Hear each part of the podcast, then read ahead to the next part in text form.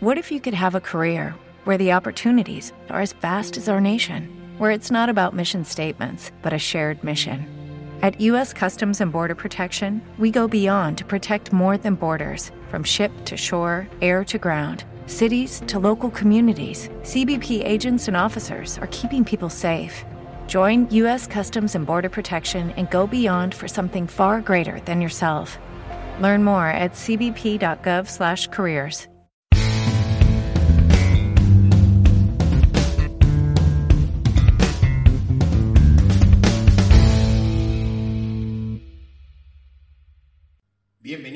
un nuevo episodio de No es otro podcast de fútbol.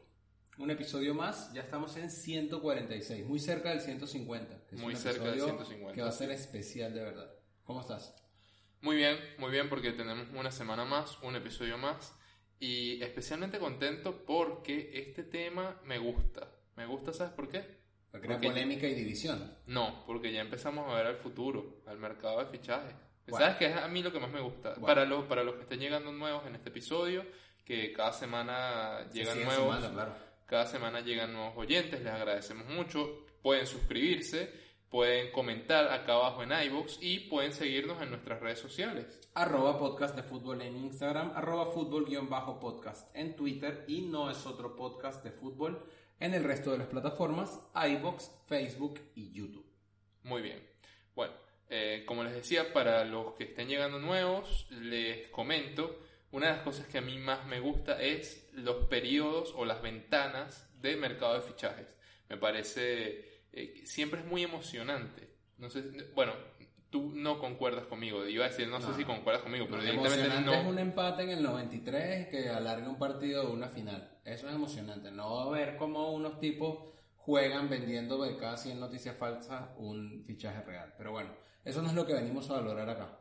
O sí. Vamos a ver. Vamos a Te ver. pido por favor le des introducción al tema que nos atañe, al, al momento que estamos esperando, que es donde vamos a hablar del De- mercado de fichajes. Exactamente. No, no exactamente del mercado de fichajes, pero muy relacionado porque en esta ocasión queremos hablar, como bien dice el título, de la revolución que planteó la FIFA, más que plantear, que impuso la FIFA en cuanto a las sesiones de futbolistas.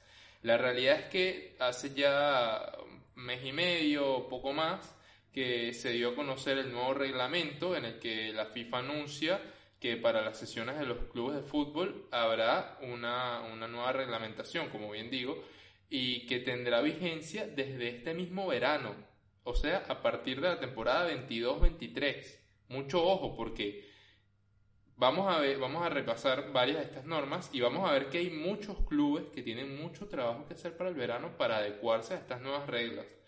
Como ya estamos, como ya les digo, ya estamos en el último tercio de la temporada y hay que, hay que empezar a mirar al futuro, ya empiezan a darse movimientos, rumores de fichajes, sesiones y es hora de ir preparando la temporada siguiente. O como le dice el nuevo presidente del Barcelona, Laporta, y es hora de ir llamando a los descartes que acaban contrato. Eso está muy feo, eso que acabas de decir. Sí. Quiero que lo sepas, no estoy de acuerdo porque los filósofos nos han llevado al buen ritmo de, de- de trabajo dentro del equipo que está actualmente en el Fútbol Club Barcelona. Con los filósofos me refiero a los cuatro descartes de, que fueron fichados por el Fútbol Club Barcelona para este mercado de invierno. Muy bien. Así que bueno, la verdad, esto es un reglamento que en realidad no es algo nuevo, porque esto estaba planteado en- para que entrara en vigencia en el verano del 2020, pero fue retrasado por todo el, por todo el tema de la pandemia y viendo los, los ítems o lo que se desarrollaba dentro de esa, digamos, dentro de esa nueva, dentro de esa nueva regla, de esa nueva Normativa. Tiene mucho sentido que lo hayan hecho porque si no habrían sido, algunos clubes no les hubiese ido como les fue, ¿no? No, y, iba a ser muy difícil, muy complejo encontrarle acomodo a, los a todos los futbolistas que se hubiese tenido que encontrar acomodo hace dos veranos. A ver, lo primero que tenemos que hacer es, ir repasando las normas. Creo que les voy adelantando, vamos a dejar la más polémica para el final.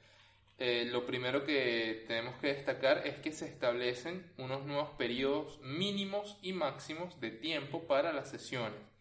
El periodo mínimo va a ser un espacio entre el cierre de una, de una ventana de fichajes y la apertura que le sigue inmediatamente, o sea, de lo que podríamos decir que son seis meses o media temporada. A veces no son seis meses porque a veces un jugador llega el primero de febrero y se va en abril cuando termina, a mayo cuando termina la temporada, exacto. O pero, sea, el Barcelona a mitad de marzo es cuando ya está fuera de todas las competiciones oficiales de, de Champions, digo, ya está fuera de carrera por la liga.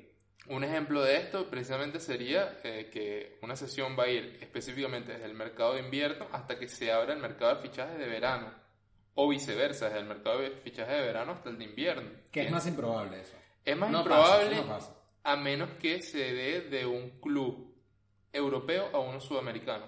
Que ya, ya veremos eso, o a uno, o a uno de otro de otra, de otra confederación que, que tenga un calendario en año natural, por ejemplo pero esto lo veremos más adelante. Eh, creo que lo más importante es que pone fin a una práctica que particularmente se ve mucho en las categorías inferiores de Inglaterra, en las que se dan sesiones de juveniles por tres meses, lo que se conoce como un fogueo corto. Un, periodo en el que un jugador se va a préstamo, eh, por decirte, en, en enero hasta marzo. Yo siempre me llamó la atención esto creo que lo mejor es que si vas a ir cedido tengas un tiempo prudente para que la adaptación se dé y, que la sesión sea efectiva. Me parece que está bueno ese tiempo mínimo que, se le va a dar. Y bueno, el nuevo máximo va a ser de un año corrido, bien sea una temporada de, verano a verano o un año natural, en el caso específicamente me parece de Sudamérica o de las confederaciones que, que trabajan en el año natural, como por ejemplo en Estados Unidos, que la temporada va de marzo a noviembre. Sí, totalmente. Entonces, esto hace que específicamente ya no se vayan a dar sesiones de dos temporadas. Supongo que, echa, como siempre se dice, echa la ley, echa la trampa. Supongo que habrá alguna manera de quitar ese, ese veto, tipo una sesión por una temporada con opción a extenderla por otra más, o, o alguna cláusula, algún, derecho de tanteo. Eso, digamos, por ahí, si tienes una posibilidad de tener a un jugador cedido una temporada y capaz pones una cláusula que diga si juega, no sé, cinco partidos, en la segunda temporada ya se hace obligatoria.